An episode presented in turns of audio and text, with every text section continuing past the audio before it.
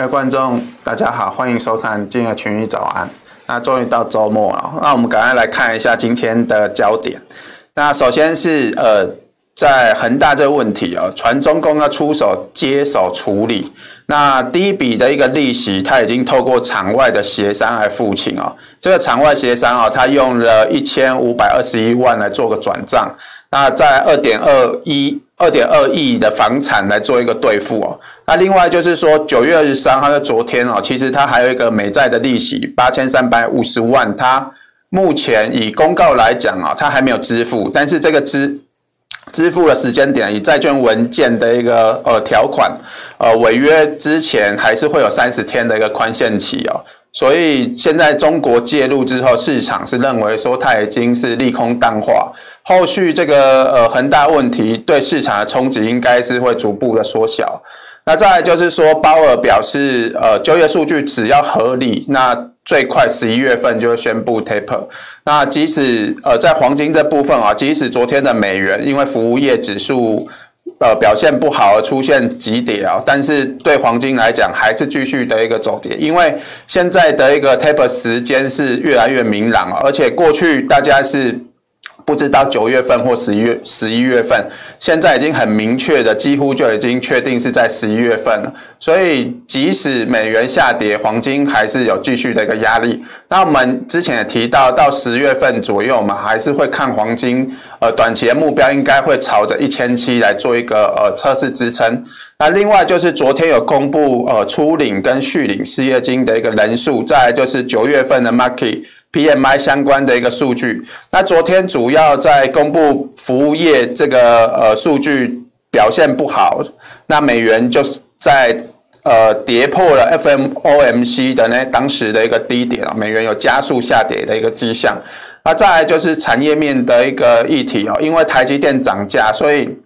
宏基的陈俊盛是表示说，这个涨价对长短料的一个阵痛期会再延长啊，原本可能预期在呃，明年的第一季就有机会做出缓解，但是现在可能会延到第二季，甚至呃还是要看后续的一个状况。那当然，需求是否反转，现在市场都是在看第一个 iPhone 到底卖得好不好。再来就是说，呃，圣诞节这个买气就是未来的一个指标，这个可能会跟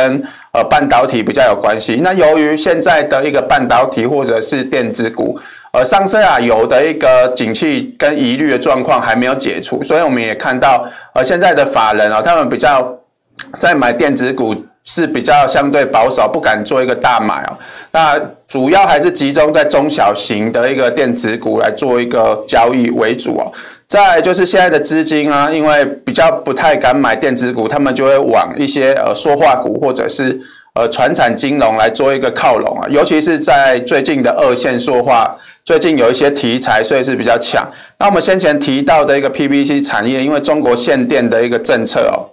那在 EVA 这个也是因为呃中国太阳能的一个加速建制哦，最近的一个呃表现都相对的不错。那我们等下会稍微提到。再就是说，现在中共要出手接手恒大哦，恒大因为它是踩到了中国房地产调控的三道红线。而且是它三道红线都踩到，所以这会导致它呃没办法借的新债来还旧债，这个就是引发流动性危机的主要呃原因哦。再来就是未来会有三种情境啊，第一个就是失序性的一个破产，那这个会对市场冲击最大，但是也是几率最小。再来就是呃政府接管有序的一个破产，这个就是我们呃今天报纸新闻也有提到的。再来就是中国呃就是用。他会来呃纾困来救这个恒大，但是基本上我们先前也提到，这个是属于中国官方的一个内斗，所以呃中国最后还是会让恒大破产哦。那我们看到中国过去有像是北大的一个方针或海航这些债务，都是属于一个有序的一个破产。那我们现在来看恒大现在对金融市场的冲击哦，已经慢慢的一个淡化。再就是回到农产品这边，昨天的一个出口销售数据呃表现。是呃比前值还要低，最主要两个原因，第一个就是呃爱达飓风现在影响到港口是慢慢的一个影响是慢慢的减小，但是对出口还是有一些影响。再来就是第二点是，呃，中国那边因为生猪的价格还是持续的一个低迷，以及呃，中国处于一个玉米的一个收割期啊，所以短期的一个进口需求会相对比较弱。不过我们也看到现在在生猪这一方面的呃基本面有慢慢做一个改善哦，就是首先我们看到生猪的一个循环，上面这张图哦。过去的一个整个大循环哦，都是大约要四年或者四年左右，但是呃本年度哦，这个循环的时间点是有加速，加上中国现在是有呃寄出一些政策，那他们已经设定这个呃未来就是母猪的一个数量不能只能呃少不能多，再就是下面这一张图，就是说现在的猪粮比是四点五一，所以养猪户它是属于赔钱的一个状况。这个会让就是进入到中国政府要做一个介入哦，那未来呃这个猪粮比要开始回到五以上啊，中的这个猪农哦，他才会赚钱哦。那这个呃就是对农产品的一个需求才会进一步的一个走强。那我们看到这个呃生猪整个大循环哦，我们看到左边这一边哦，就是到左下角这边生猪价跌的时候，他们会大量淘汰母猪。当淘汰母猪的用意就是说。我把会会生小猪的一个母猪全部都杀，多杀一些之后，市场的一个供给量就会慢慢的减少，那这个就会让猪价做一个回稳哦。那我们预期哦，过去这个呃时间可能要呃一两年的时间，但是因为中国官方已经做一个介入哦，所以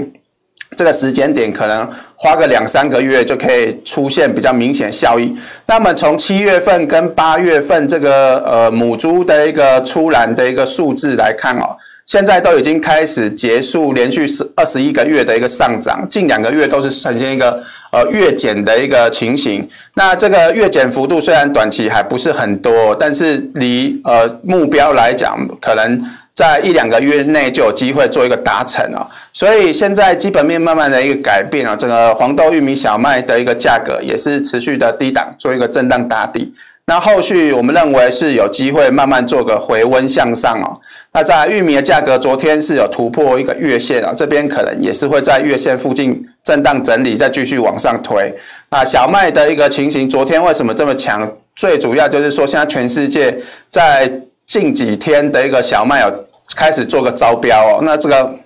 加上小麦也是呃，现在供给情供需情形是比较好的，所以呃价格是相对比较强一点。那在咖啡的这个部分哦，最呃昨天的一个上涨原因，除了美元下跌之外，再来就是说越南现在有两个主要的咖啡省会迎来暴雨，这个会影响到咖啡的一个产量。那最近的这个呃另外一个品种叫罗布斯塔咖啡，它也是持续的一个上涨，这个会带动呃阿拉比卡咖啡上涨哦。那再来就是说巴西本身这边也迎来一些对种植比较不利的一个情形。那整体价格昨天出现大概上涨三 percent 左右，上方我们这边是先看呃接近两百两百的一个价格，那这边假如突破呃上方的这个呃趋势线的压力，可能就会有急涨的一个行情，大家可以做个关注。在在铜的这个部分哦，就是恒大虽然解决了，但是短期弹了两天之后。在月线附近也是出呃出现一个比较震荡的走势，那短期我们认为还是一个区间的一个整理，比较没有明显的一个行情。黄金的部分就是就是来到上缘之后开始反转向下，现在的一个价格就会一路的一个走低来测试这个呃轨道的一个下缘。那轨道下缘跌破之后，我们认为会往一千七，甚至是前方低点一六七七来继续做一个测试支撑哦。最主要就是因为现在呃缩减购债的时间点是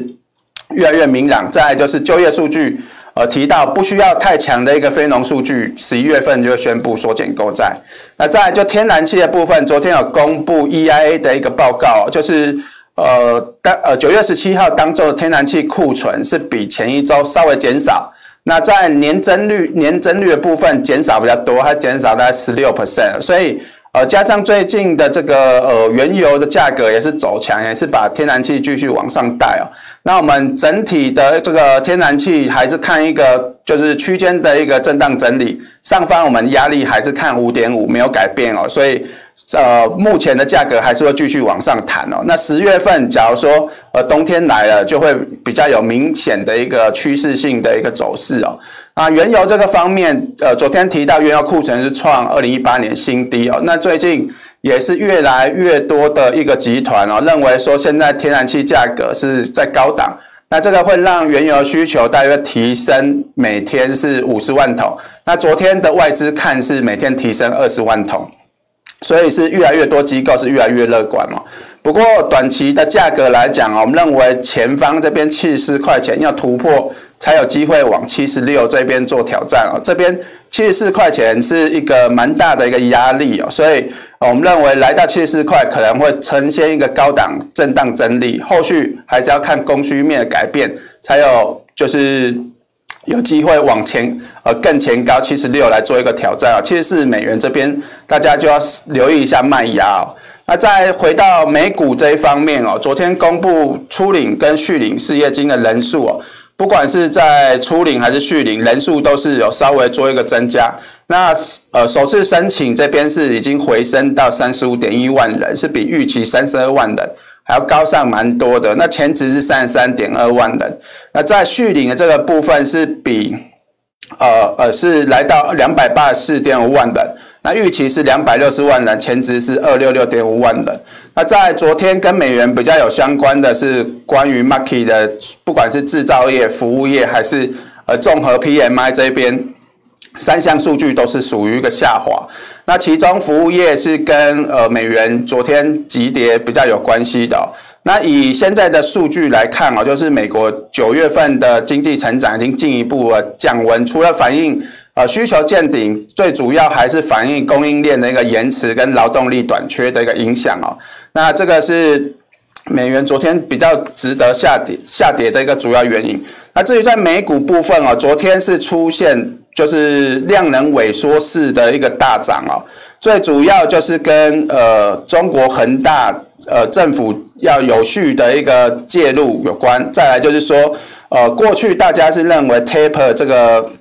这个讯息啊时间点不明朗，所以还是有一些疑虑。现在的一个轮廓越来越清晰。在昨天的一个债务上限的一个问题，就是民主党这边将会提。提出一个法案哦，会让呃政府关门来做一个延长，它会延长到十二月三号。所以这个呃短期来讲哦，美股因为呃这三个利多来做一个推升哦。那昨天的一个盘面类股来讲，呃几乎所有的类股都是呈现上涨哦，尤其是在科技股跟银行股这边涨幅是比较领先。那以 Apple 来讲哦，先前我们也提到，就是 Apple 反弹之后，现在已经来到颈线，我们认为。这边要过的呃压力是蛮大的。那在 FNG 这边也是昨天领涨的一个带头的一个族群哦，就是昨天是涨了大概一 percent 左右，但是现在也是来到了一个压力区哦，可能你会转为比较震荡。那在成分股的部分，这个 CFS 就是它有上修财测，是昨天领涨。道琼主要的一个成分股之一，那另外波音跟高盛、JP Morgan 跟苹果这些还是属于一个续强的一个表现。那在费半的部分，因为白宫有展开一个半导体的一个论坛，所以昨天费半成分股是几乎全部的一个上涨。那整体来看哦，我们认为呃，以道琼跟 S M P 五百指数呃。是，我们有提到说这个指数应该会涨到这个上升轨道的一个下缘。那现在数据已经来到这附近哦，认为今天晚上的呃道琼跟 smp 五百这边面临的压力相对会比较大一点。那至于在纳斯达克跟费半这边哦，因为相关的一个成分股，例如像 FNG 的股票，刚刚也提到，呃是已经来到压力附近哦，所以我们认为今天。呃，反弹，呃，就最近的一个反弹是属于量缩，所以今天晚上可能震荡的一个情形会比较加剧。那至于美股的后市来讲，我们刚才提到前面三个利多是推升近期美股上涨原因，但是呃，我们也要注意到一件事情，就是说债务上限这个假如没有持续上调，呃，联准会在九月份 FOMC 他们是提到美明年的美国经济会。呃，恢复到成长的一个轨道，但是这个债务上限啊，它假如没有上调，政府就没办法继续丢大笔的金额去做一个刺激。那从最近的一个经济数据来看哦，其实先前呃丢钱的一点一点九兆的一个刺激方案的一个效果，现在已经出现边际下滑。那假如债务上限没办法上调，没办法丢新的钱，那所以明年的一个经济成长的预期可能就会受到疫情的一个影响，会加剧。所以短期上债务上限的一个呃利空还是持续影响着美股。那所以我们认为说。短线上这个反弹，它是呈现一个量缩，后续还是需要观察，尤其是在今晚可能会出现比较震荡的一个行情，必须做个留意。在在台股这一方面啊，首先在台积电涨价这个蝴蝶效应，这个长短料问题，除了供货也影响到一个需求。那影响比较大的，当然除了 NB 智慧型手机之外啊，像是超薄笔电，那零组件来讲，像是机构件、被动元件跟处理器这边。呃，现在已经看到拉货速度都开始做个趋缓了。那市场是认为说，呃，对 PC 智慧型手机这些电子股比较有影响，但是对电动车来讲哦，这个是影响比较小，所以呃一些。呃，电动车相对是比较可以留意的一个产业。那再就是说，市场的需求会不会反转哦？就是如我们所说的，苹果的销售跟圣诞节买气是大家关注的一个重点。那再就是说，在中二线的一个塑化来讲的一个利多，像现在 PVC 厂，呃，年产能在中国大概是两千五到两千六百万吨，但是因为他们的一个呃，生产哦，需要耗非常大的一个电，跟碳中和也是蛮有关系的，所以中国打算呃，就是在 PVC 这边来做一个限产，这个是会影响到中国的一个供给。那对报价来讲，美国那边受到飓风哦，是影响了一些六成的产能，所以推升报价上涨。所以这个呃 EVA 这个族群上涨之后，最近我们也看到资金逐步的往 PVC 来做一个靠拢。那昨天像是华夏这一些公司啊，都有比较明显的一个涨幅。那我们认为现在的二线塑化以机器来讲，就是相对比较偏低，呃，法人比较敢买。那所以看到下面四个 K 线的下面的把都可以看到，法人在近几天啊都有出现进驻的一个现象，这边都是可以相关留意的一个族群。至于在台股的一个走势来讲啊，昨天反弹还是属于一个量缩的一个。呃，状况，但是目前上方除了短期均线之外，呃，像是月线跟季线哦，呃，尤其季线现在已经是往下，那月线也是在近期的扣底值越扣越高，现在已经扣到一万七以上，所以月线已经开始走平，失去了一个支撑，所以呃，目前来讲，认为反弹到月线附近哦，大家还是要稍微谨慎留意一点，毕竟以现在的台股上涨的架构跟产业面的架构，我们认为。对后续的一个走势来讲，都比较不利于台股。那以整个呃类股来讲哦，像台积电、南电这些，昨天虽然是有一些贡献指数，但是其实他们。属于比较没有明显的一个表态哦，那先前表现比较强的个股哦，现在都有出现比较震荡的情形，所以整体来讲哦，反弹对台股来讲还是要谨慎做一个保守。当然，在操作上还是以低基期跟有题材性的个股为主。那以上就是我们今天的群益早安，那我们下周再见。国泰全球智能电动车 ETF 是全球唯一高纯度智能电动车主题的 ETF，聚焦最关键产业巨头，带你参与电动车急速狂飙的致富机会。准备好迎接这一波庞大市场新契机了吗？投资电动车就是要国泰。投资一定有风险，基金投资有赚有赔，申购前应详阅公开说明书。